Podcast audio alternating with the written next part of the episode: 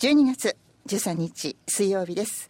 今日は開けごまの日です。はい。今月のお題をお願いします。新です。新です。新カタカナの新もあれば。何でもいい新はい。えー、新がつくとなんとなく新鮮な気がするでしょう、ね。発表が新年。ね。1月の発表となります、かつてほらはい。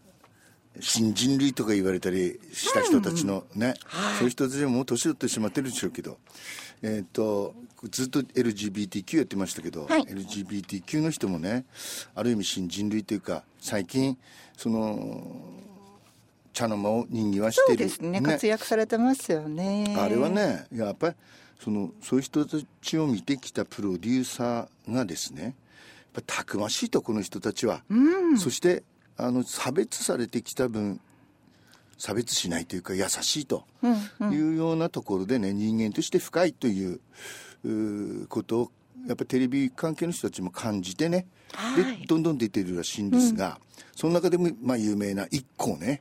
一光さん。豊田克之君っつうのはね。勝之さん。一にいあの幸せ。それで一光そう。で豊田和い和之君にはもう戻戻りたくないと一行が言っておりました。はい。彼女はねというか彼しかね美容師のお母さんの仕事を手伝ったりしてやっぱり綺麗なものに憧れてるわけです、ええ。憧れたわけですよね、と当然学校でいじめられるでしょ、うん。で一人ねあの一緒に遊んでくれた友達の山村君っていう人がいたそうです。よはい。まあ、彼氏が一緒にいてくれたので、まあ、救われたでしょう、でこの山村君も在日韓国人としていじめを受けていたとあそんな。だからね気持ちが分かるんですよそういうことなんですね。そして一光君はねえっ、と美容師の専門学校に行って、でファッションのその地元というか横浜元町。でもう一生懸命修行すると。で人様にメイクをするのもいいけれど自分もちょっとメイクして店に立ちたいと言ったら、ええもう師匠は激怒したと。あそうですか。何を考えとるお前。でもその自分でもうっすらメイクして、でどんどん売り上げが上がってであそうね。売り上げを上がるたびにメイクも濃くあして。そうでしたか。でも師匠もね、ええ。どんどん売り上げが上がるからかしゃあないなと、うん。ね、でこの間ちらっとこの立候のそのテレビをちらっと見る機会があったらねまあトークショーみたいなんですけど、ええこうわーっと盛り上がって女性がね、はい。で盛り上がった時にねあのふわふわっとしたカツラをパーンって飛ばすんですよ。そうするとみんなびっくりするし笑うし。意表つきます。ねええ、もうあのー大谷翔平がヘルメットパーンと飛ばす前から 前から彼は彼は彼女をやってたんだね。さっそうとされてたんですね。そこなんですね。パフォーマンスを、ええ、でほら同じく春菜愛というね、彼女もめごいけど彼女はねやっぱりその、うんまあ、ニューハーフショーとかもういろいろやってたんだけどある日あのカリスマのカルーセル巻きに叱られたんだそうですよ。あんたはねニューハーフに求められていることが分かってないと。あら。かっこつけないで。つまりうん。歌と踊りは一生懸命やってお色気があってお笑いがあって人を楽しませて初めてニューハーフという存在が愛されるのだと、ね。修行が足りないって。だからこのカール・セル巻きこの間やりましたね、えーその一行とか、その、うん、春の愛とかもみんなカルセル巻きの影響ですね。うん。カルセル巻きがその外国で手術をして死ぬ思いをしてはい。モロッコですね。そして記憶にありますね。ありますか？フランス人の男性とはい。パリから帰国した。い、うん。それが1974年の8月だそうですけどそれのテレビを見てええ一行が和もなりたいとかそうですか。ああこうやって生きこうやって生き方もあるんだと。はい。でその好奇の目をものともしない堂々とした態度ですよね、うん。これでコンプレックスを拭い去ることができると一生懸命努力をすればできるんだというのでね、大きな存在だったんですね。じゃあカルーセルマキさんが。カルーセル巻きがすごいですよね、んカルーセル巻きはねのモットーはね、差別はしない自分で差別されてきたから、うん。これがはい。分かりやすくていいですよね。そうですね。自分が嫌なことは人にもしないということですよね。でカルーセル巻きは平原哲夫って言うんですよね。哲夫さん、ええ。なんと 強そうなお名前、ねあの鉄するの鉄鉄ですね。釧路釧路で生まれて釧路ってハイカラな土地がなんだそうですよ港があるので船乗りがいっぱいいてで船乗りからダンス習ったりして。であだ名はねなりかけ。なりかけ。男と女ののななりかけ。そそういうことから、うん。でも三島の金色を読んで自分はゲイと気づくと、うん。そしたらこの間もやりましたけどその憧れの存在がカルーセル巻きの憧れの存在が三輪明宏そうなんですね。テレビに出てさらにまた先輩がいるわけです、ね。ねメケメケとか希望の星だと。ただはい。ああいう中性ではなくてちゃんとした女になりたいと。うん。でゲイバーという存在を知って前にやった吉のママと会って、はい。そして女の体を手に入れるために手術するうん大変だったようですけどね。ね、であの市川猿之助仙台の市川猿之助のスーパー歌舞伎とかにも出たんだってね。あそうですか。で日劇ミュージックホールっていうのはそのなんつうの踊り子さんのもう最高の舞台なんだけど、うん。そこにもの登ったっていうかだから、まあ、トントントントントンとね行ったんですね。あそうですか。だからねやっぱり皆さん大変な努力をしていると、うん。でやっぱりその、うん、カルセル巻きのとこにいっぱい電話が来てでその中にも、まあ、自殺した子がいっぱいいたと、うん。ええ。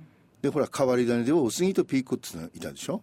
はい。ねあのおねええ言葉の辛口トーク。そうでしたね。え映画評論。最近見な、ね。見かけなくなりましたけど。か彼らたちはね、ええ。ピーターとかあのみんな綺麗だけど私たちは汚いって言って、そう汚い。そうでしたか。それが売り物だった。なんか毒舌のイメージそうそうそう。がありますけど。でそこでねやっぱり、はい。弱者に対する思いやりが普通の人よりは強いというかね、うん。それやっぱ何度も言いますけど差別と偏見とうん。戦って自分だからこそなん優しくて強いと。人間の視線の痛さを知るというかね、はい。この人間の視線の痛さを知るっていうのは僕俺はもうちっちゃい頃から感じてましたね、あの片方目が見えないでしょ、そうするとやっぱりね平気だな平気になって言えるようになったのはだいぶ大人になってからですよ、うん。そういえばあのテレビで中村獅童の息子が指が4本しかそうないってやってましたよね。先天的に。そう。ではっきりこう親御さんがそうして言ってくれればね、ええ。ーまあ大したことない。こおらが言うのは変ですけど俺は2つしかない目が1つになったの、うんそれは大きいですよねそれに比べればろ4本指ぐらいと思うんだけど、はい話も変わりますけど豊臣秀吉は6本指だったというねそうですかうんこれはもう有名な話ですよ、ええ今もあるんだそうですよで今は生まれたらちょんちょん切りちょん切りそういうことです、ねそんな手術も可そう能なんです、4、本はちょっとた足せないんでしょうね、ええでもまあそういうね辛い思いをしてきている人はいっぱいいると、最近の子供たちは強く強いのか弱いのかよく分かりませんがね、まあ、そういうことも含めていじめも含めて文科省の調査で不登校の小中学生がね過去最多になったと、うん、ピンときませんけどどれぐらいで思います？全国でということですよ全国で全国でね全国で。小学生中学生合わせて、うんうん。もう何万何十万という世界じゃないですかごまかしたな。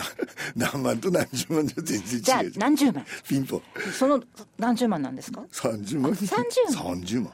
これねあの小学生の1.7%中学生だと6%だったよ、うん。2クラスに1人ぐらいはまあいるのが普通だと。まあ2年間で10万人ぐらい増えてると。このでねこれはね昔は学校生がねばまあいねんだって。叱られたりしたでしょ。ところが、えー、と2016年に超党派の議会法でね教育機会確保法っつうのができて不登校児童不登校児童の休養の必要性を認めた、うん。つまり無理して学校生行かなくてもいいと、はいそういうことですね,、まあ確かにそうだね。うん。で学校に馴染めない子であれ無理でも登校させていました昔はね。でも、えー学校に行けない子供は心のエネルギーが下がるという具合に書いてますね、ええ。でもこのこれをねやっぱり義務教育だからどうにかしないといけないでしょはい。で不登校生に向けた学習カリキュラムに弾力性を持たせた学びの多様化学校っつうのもんだって。うん、まやっぱり何らかの学習の機会は作らないと、これが現在24校しかないらしいんですけど将来将来的に3000校に増やすという。これからじゃあ全国各地に。ね、こんだけ増えてくれば今度ここにも生きてくれって言われても。出てくるあどうでしょう。本当に難しい話ですね、えーだからやっぱりうんつ強く生きるというかね。ただね和江さん。はい。あの山崎直子ーラっていう小説家知ってます？初めて聞きました。あのこの人のこの人あの面白いお名前ナオ来年のコーラさんカタカナでね。カタカナでナオコーラさん。そうあの来年の大河ドラマの「源氏物語」のエッセイを書いて、えで対談がを見てはい。気がついたんですけど、この人ほとんど女性でしょ？ええ。ところが性別不公表、あそうですか、うん、こういう時代になったんですね、そうなんですね、えはいそれではプラスワンに行きます。クリスマスソングをお送りしています。今日の曲は。今日のもねめごっこちゃんですよお送りしますクリスティーナ・アギレラで Angels We Have Heard on High